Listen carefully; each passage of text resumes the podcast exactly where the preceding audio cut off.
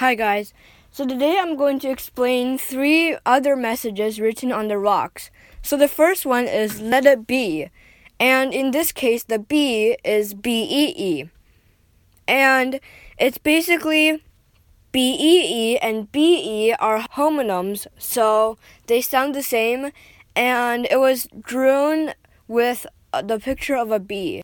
And the next one is don't beat yourself up. So in this case, it should be B E A T, but instead it's B E E T. So B E E T is a vegetable. And the last one is the picture of an eye, and then a heart, and then you. So basically, what that means is I love you. So I and EYE are homonyms. So they sound the same, but their spelling is different. So yeah. Those are what the three rocks mean. Goodbye.